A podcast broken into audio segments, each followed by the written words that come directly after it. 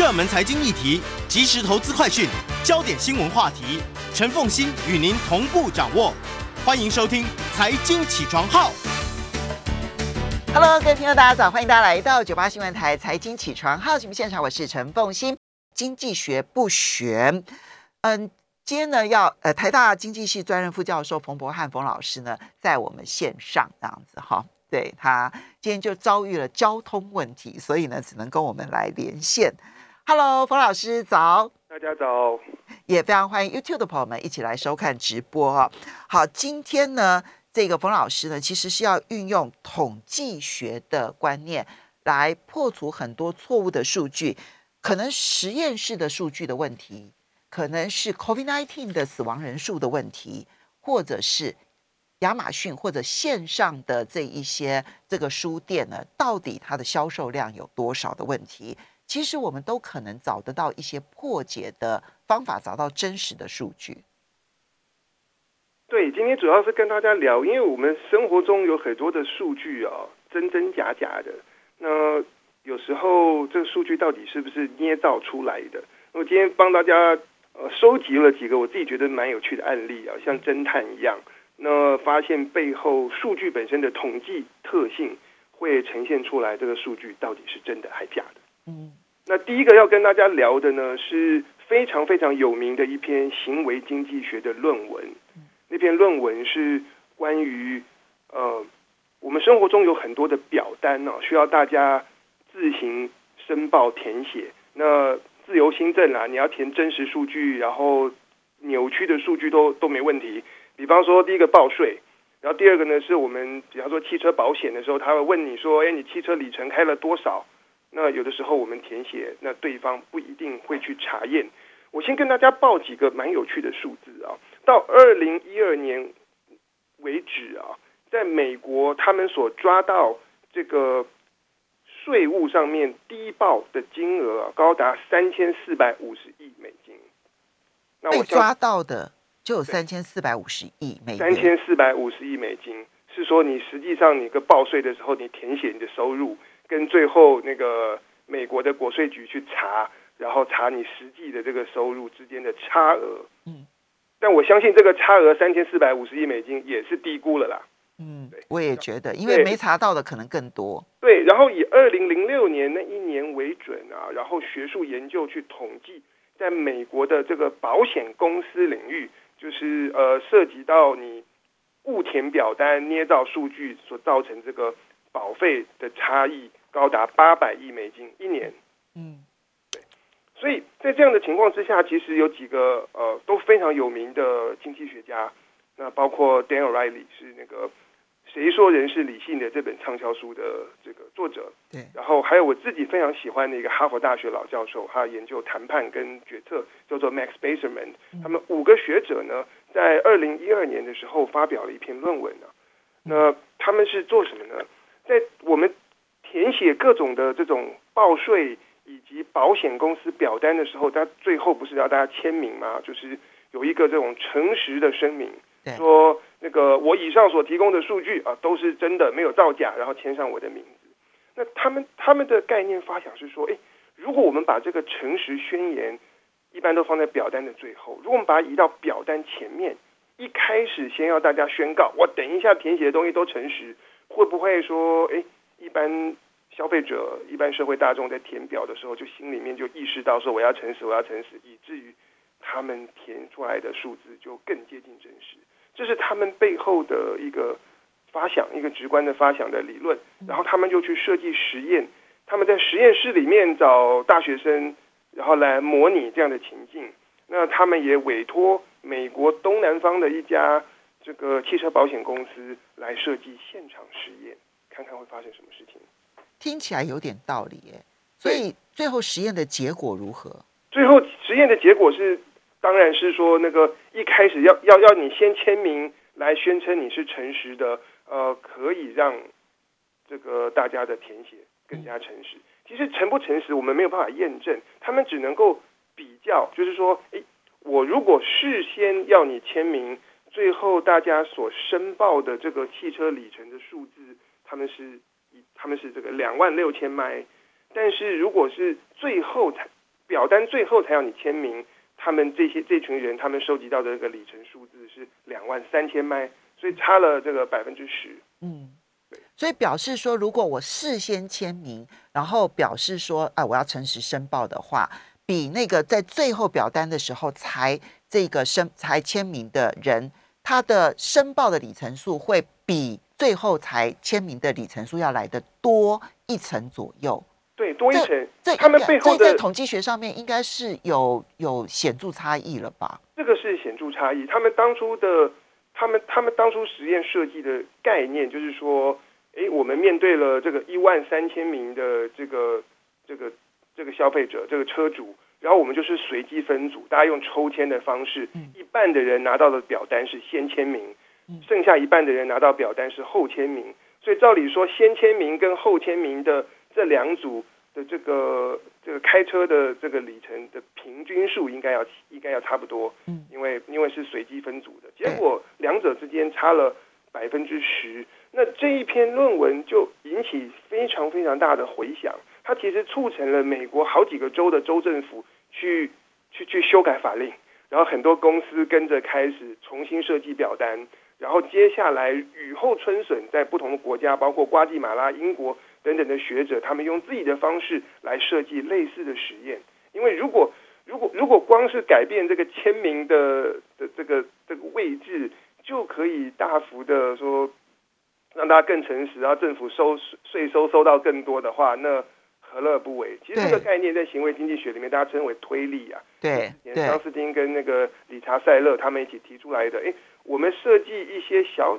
小地方的设计会影响到人如何做一个本能性的反应，然后来让这个商业或者是这个社会能够运作的更顺畅。这是行为经济学当中很重要的一个区块，就是怎么样子设计一个小小的变化，然后让人不管是在消费行为上面，或者是政治政策上面的配合行为上面，都配合推动者他所希望推动的方向。对，但是这是到目前为止。可是我刚刚讲到说，世界各国大家要开始在实验室或者是设计现场实验来复制这样的实验结果，结果没有人能够做到。哦，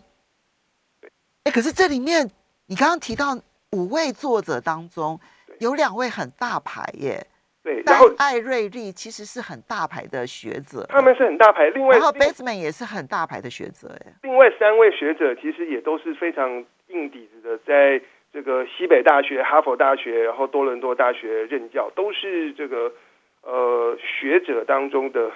胜利组。对对，所以这个实验最后被证实有问题吗？对，这个实验证实有问题。其实研究发表了以后，当中我们刚刚讲到这个贝泽曼啊，就是我自己很喜欢、很欣赏的这位呃经济学家，他其实持续在追踪这件事情，然后他号召了更多的学者，然后。他们来重新做原本那篇论文里面的实验室实验，他也发现没办法复制。好，所以我们要稍微休息一下，等一下回来呢，我们再来看一下。所以这次里面看到了说，现在有一个风潮，就是要把实验论文的数据重新做检测，因为问题非常的多。休息一下，马上回来。欢迎大家回到九八新闻台财经起床号节目现场，我是陈凤欣。经济学不悬，在我们线上的是台大经济系专任副教授冯博翰冯老师，也非常欢迎 YouTube 的朋友们一起来收看直播。我们来运用统计学的观念来破解这个数字的这一个错误哦。那么，呃，我们一开始的时候提到二零一二年在 PNAS 的一个非常知名的论文，这在行为经济学上面太有名了。然后五位学者呢，在这个学界里头都有相当大的分量，结果呢，他们所做的这个实验听起来 reasonable，非常有道理。就是说，嗯，保险公司你在投保之前你要申报你的里程数，好，那这样我才换算说我到底应该要给你设多少保费啊，等等的。结果呢，这个申报的里程数，如果我是所以要依赖个人的诚实嘛，他用了一万三千人的数据里头，他他他用这个方式，用实验组跟对照组。他证明了说，哎，如果我把这个签名放在一开始申报的时候就先签名，然后接着说，哎，宣申申申嗯申申申报说，我一定诚实申报，那后面的数字最后会比你最后才签名的这个数字要来多了大概一层多的这样子的一个里程数的数据。可是二零一二年这件事情，所以因为五位都很大牌，所以呢，你就发现各地美国各州州州政府就开始规范这件事情，用这种方式希望能够推动一个诚实申报。结果没有人够复制这一个实验，怎么回事？对，后来那个 Max Baseman 就是贝泽曼，他追了很多年以后，他就带着这几位作者以及他的学生，在二零二零年的时候发表一些一篇新的论文，就承认说他们自己也没有办法复制当年的文章，然后他们就把当没有办法复制当年的实验结果，那他们就把理由归咎在说应该是当年。设计实验的时候，分组的方式不够随机，造成了这个实验组跟对照组两组的这个车主呢，他们在呃属性上面有一个系统性的不同，造成误导。那同时，他们也公布了所有的原始数据，以及他们五位作者之间所有的通联、email 什么，全部都打包了上网。那这个数据一公开之后，就吸引了非常多的键盘柯南。世界各地的统计学家就开始出来挖掘，说：“哎，背后出了什么问题？”那这里呢，我要跟大家介绍，啊有一个团队，有一个网站叫做 Data Colada，C O L A D A，它其实是三位学者啊，是行销、数据分析、资料科学领位领域的学者，他们建了一个网站，专门运用统计学观念来抓学术论文里面的数据造假。那这这三个人再加上他们找了，就是其实跟着跟前面那篇论文相关的一些可能实验室的学生啊等等，都都都匿名啊。他们爬梳了这个原始数据以后，发现哎，背后有有有蹊跷。嗯，怎么说呢？他们看那个原始数据啊，车主们开车所申报的里程数，分别是介在零到五万五万迈之间。刚才讲到平均大概是两万三千迈到两万六千迈，对。那里程数呢是五零到五万迈之间，但是是呈现均匀分布。均匀分布，均匀分布的意思是什么？是每一千迈的这个集聚里面申报的人数都一样。哎，会这么刚刚好？就是假设说是一万人，然后零到五万麦之间。可能是一万麦，它就是刚刚好五分之一的人。对，一万麦零到一万麦就五分之一，一万到两万是五分之一，四万到五万之间也是五分之一。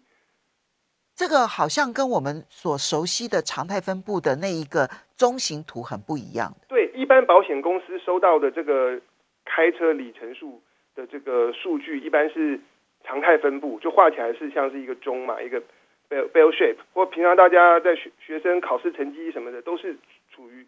属于这种常态分布。可是就是最少的跟最多的最少，然后呢，中间的那一个数据呢，通常来讲会是最大量。落在平均落在平均值附近的会很多人，对。然后极端值是很少的，对。可是他们这个实验数数据呢的分布是属于均匀分布，而且超过五万麦之后，从五万零一麦开始，一个人都没有。怎么会那么刚刚好？在美国开五万迈以上的车主很多吧？对他们这个，他们这个统计期间大概是两年。那全美国的这个平均开车里程，每年平均开车里程是一万两千五百迈。对啊，对，那你开五年就超过五万迈啦。对，所以他们从，所以他们抓到了这一点之后呢，这个 Data Colada 这个团队，他们就声称说，哎，当年是实验数据根本是捏造的，它不是。如这个原作者所说，是这个是是呃，是因为分组呃不够随机或其他的这个疏失造成的。因为匪夷所思啊，不会出现这样的问题。而且不只是这样哦，一般大家如果要申报数据啊，你会你会记得你的开车里程数到这个十位数、个位数吗？嗯，还是你还是你会把它这个四舍五入到到百位或者千位？我应该会申报到个位数，哎，我应我应该就是看那个数据，然后就登记那个个位数，登记到个。正常的正常的这个这种问卷数据，大家收到的时候啊，尾数是就是尾数可以是零一二三四五六七八九嘛？对对，正常的情况尾数出现零的几率是特别高，出现一二三四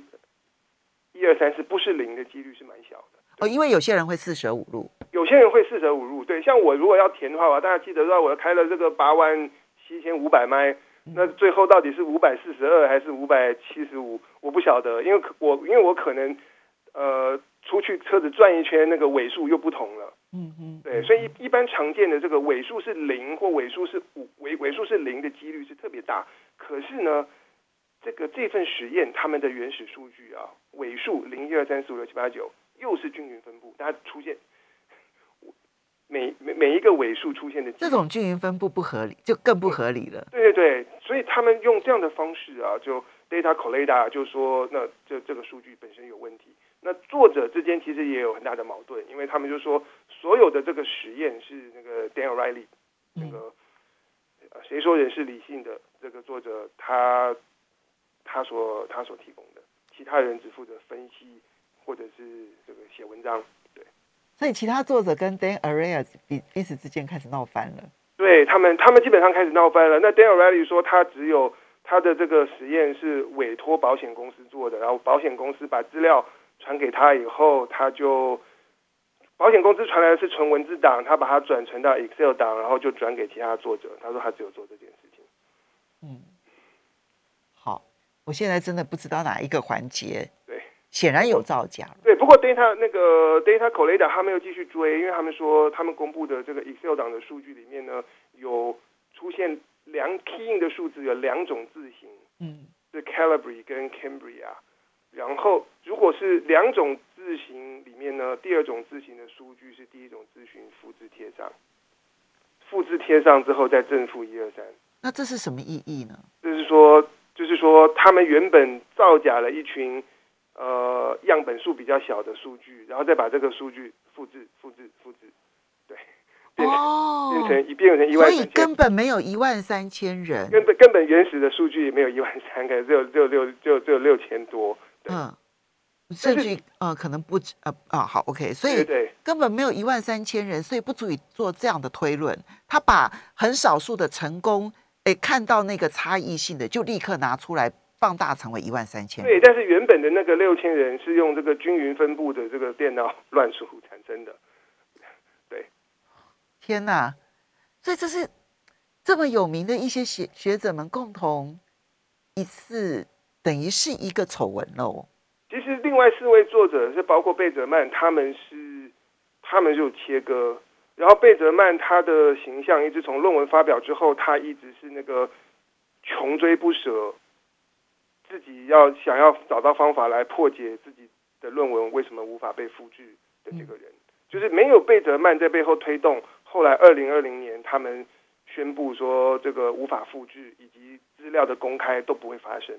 所以这五位作者其实大家的态度不太一样，对。好，所以呢，我们一方面看到，就贝泽曼他自己都要去追踪这件事情，因为他都觉得有点问题。对，可见的这个论文是有问题的。那其实不是只有这一份论文，你刚刚提到的这一个网站啊，Data Colada 哦，嗯，D 呃 D A T A 就资料嘛，哈，对。然后 C O L A D A，我觉得我我觉得这个网站好像大家都可以去。多逛逛这样子，那上面很很有趣，因为就像侦探这个解谜一样，而且他们他们抓到每一个学术造假的文章，大概就写成七百字，嗯，对，是是是是短文，然后非常好入口，大家有有兴趣可以去可以 Google 过去看一下。然后像是其中一位统计学家，他是华顿商学院的一名教授，叫做 Joe Simmons，Joe 嗯 Joe Simmons 是不是？对，OK，哦还还呃对就。嗯，对，Joy Simons，好，所以你在那个网站上面就可以看到很多疑似造假的论文了。对，就是基本上，基本上就是一篇一篇接着一篇。我觉得对对我来说是一个休闲休闲娱乐，对，休闲娱乐，你的休闲娱乐跟大家很不一样。好，那这里面凸显出来就是，即便是用这种实验的方式，然后会造假的状况有多么严重，对不对？对。我觉得它它呈现出来的事情是数据，因为它产生的方式不同，数据是有个性的，所以这个数据它存在的一些特征，其实会露出蛛丝马迹。嗯，比方说这个学生成绩分布，大家人口的身高分布，或者是开车的里程数的分布，应该要是常态分布，不应该要是 不应该要是这个极端值的人也也也那么多。那如果我们出看到的这个数据违背了这些基本特性，那它里面就有值得追踪的地方。从那样的研究，从那样的数据而发展出来的研究，我们需要带一个问号。哦，所以你提出来就是 c l a d a 嗯，这个 c l a d a 它它怎么样子去抓出问题的？比如说没有常态分布，反而是平均分布。这个其实，在统计上面是说不过去的。比如说，既然是申报的数据，就有可能在最后有人会四舍五入。那这个时候，那个数据零一二三四五六七八九的常态分布，这个这呃平均分布，这也是显然是有问题的。是。所以，怎么样子找到错误的方法，告诉大家。休息一下，马上回来节目现场。欢迎大家回到九八新闻台财经起床号节目现场，我是陈凤欣，在我们线上是台大经济专任副教授冯博翰冯老师。经济学不玄，运用统计学的观念来破解错误的数据。好，所以刚刚是第一个，其实即便即便是大牌的教授，他们所做的实验数据都有可能是有错误的。抓出错误的方法，其实常态分布是一个很重要的观念。如果它是平均分布而不是常态分布，一有点问题。然后第二个是在行为上面，你觉得不合理。嗯，在填数据的时候，有些人会把尾数去掉，那怎么会零一二三四五六七八九的尾数居然是平均分布？这也就属于从尝试去推敲它可能有问题。如果你真的觉得很困难的话呢，那你直接就上 Data c r a d a 这个网站，对，去搜寻你看到的论文有没有问题。也许这是一个比较简便的方法。冯老师，你还有没有其他的建议？呃，我对其他的话，关于呃，在不同的场合出现的这个几率分布，其实会出现不同的特性。另外一个，过去两年大家非常关心的就是 COVID-19 疫情造成的死亡人数有多少？对，这个是很重要的数据。对，包括像是呃科学学术期刊，像是 Nature 或经济学人杂志，都在找方法。因为比方说，各国都出现一个状况，就是大家哎发现，在疫情期间。整体的这个死亡人数或者是死亡率是提高的，而且死亡人数增加的那个数量会远大过这个政府所公各国政府公布的因为疫情而而死亡的人数。对，好，这就是不是不一定是疫情而死亡，而是总体的死亡人数远比因为疫情而死亡的人数增加的幅度更多，增加幅度更多，所以很多人大家会开始怀疑说，那政府各国政府公布的数据。到底到底对不对？这这中间其实有些时候数据的偏差啊也不一定是故意的，因为大家因为要要去这个处理疫情，可能在爆发的期间其实都手忙脚乱，然后各国其实对于这个疫情死亡的定义也不一样，像有些国家就需要说你是必须要是有住院，然后是确诊后才过世的才才会算进来。但是呢，有一位统计学家叫做 Dimitri Kobak，他是。今年哦，前天三月二十九号才刚发表的论文，然后他说我可以用各国每日死亡人数的这个统计分布的特性来判断哪些国家的这个数据是刻意造假。哦，真的？对，嗯，他怎么做？好，当然。当然，他论文发表在这个时间当然是有点刻意。他的他这篇论文在在讲俄罗斯如何造假，可是可是我觉得更重要的事情是他破解所背后用到那个统计学观念，是我希望跟大家分享的。好，我们来看一下他用的是什么观念。他说的是呃，假设比方说因为新冠肺炎的关系，然后呃。发病或重症之后，可能会有一个固定的这个死亡率，可能是百分我我我先随便举例啊，假设百分之一或百分之零点几等等。那在这样的情况之下，如果我们去看每日因为疫情而过世的这个人数，它的这个数字应该要高高低低起伏很大。嗯，对，而且是符合统计学当中的一个分布，叫做 Poisson distribution，有人翻成是泊松分布。嗯。这个分布的特性跟常态分布不太一样。那这个分布它的一个特性就是这个数据会有很大的这个标准差，或者是很大的方差。什么意思？什么意思？就是说，呃，我如果这个平均数，我说我平均每天会会会死亡的人数越高，那么我来看每一天死亡人数的这个高低起伏的落差就会跟着越大。有道理。对，就是说，如果我一个月死亡的人数，我随便举例啊，当然任何国家都不一样哈。假设是十万人，对，十万人的话，那每一天如果差距是一两千人以上，这是很常见的，对对不对？哈，那如果说我今天这一个月死亡的人数是一千人，那它的差距每一天的差距就不可能到一千人，它可能就只有差个呃几十人左右。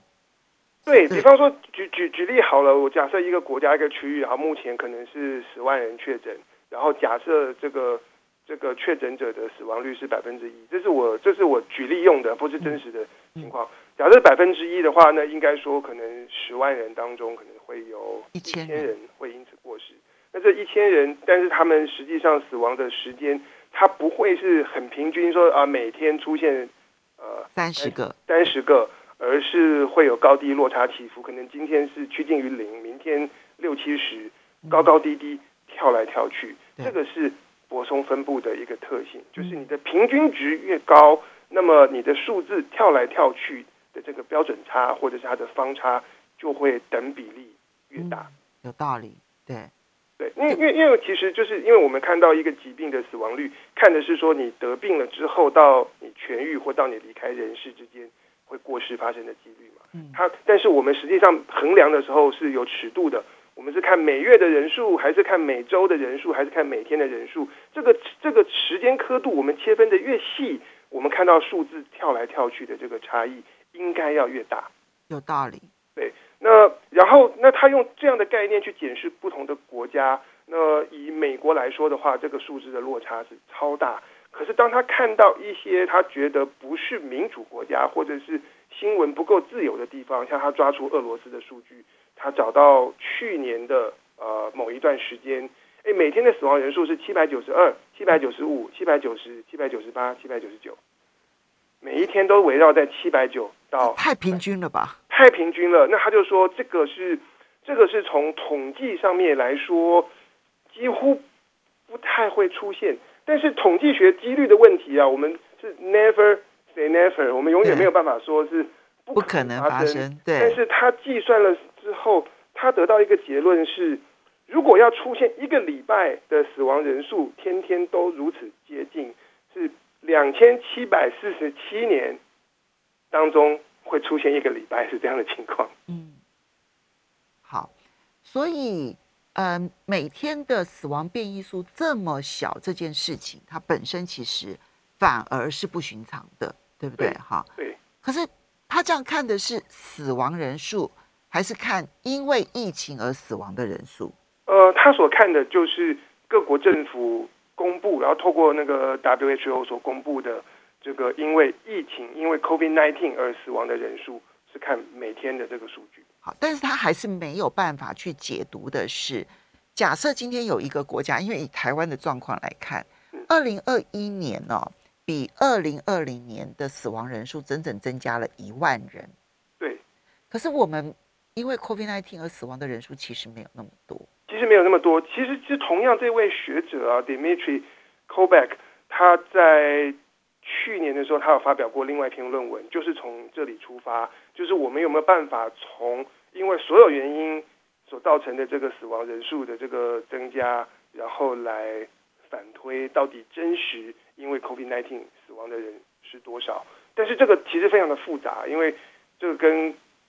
每一个每一个国家，然后包括他们处理疫情的方式，然后统计病例的方式，因为因为像像有的国家是说，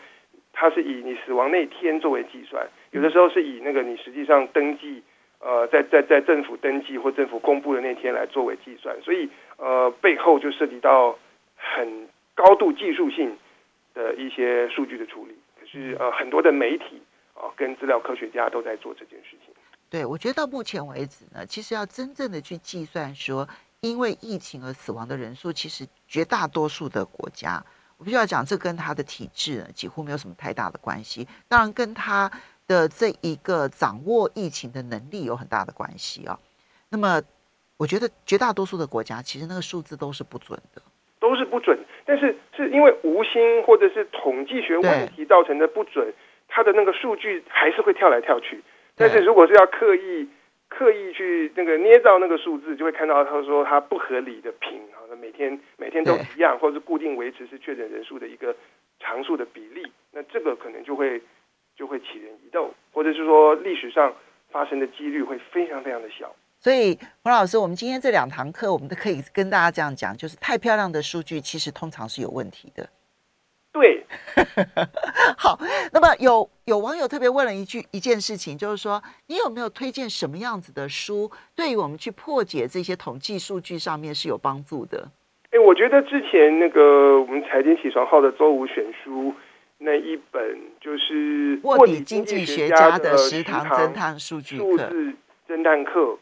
我是我是对我来讲帮助非常的大，然后他把人的这个行为心理的面向，哦，我觉得讲的很好，好，果然是这一本哦，谢谢冯博汉冯老师啊，非常谢谢大家喽，谢谢。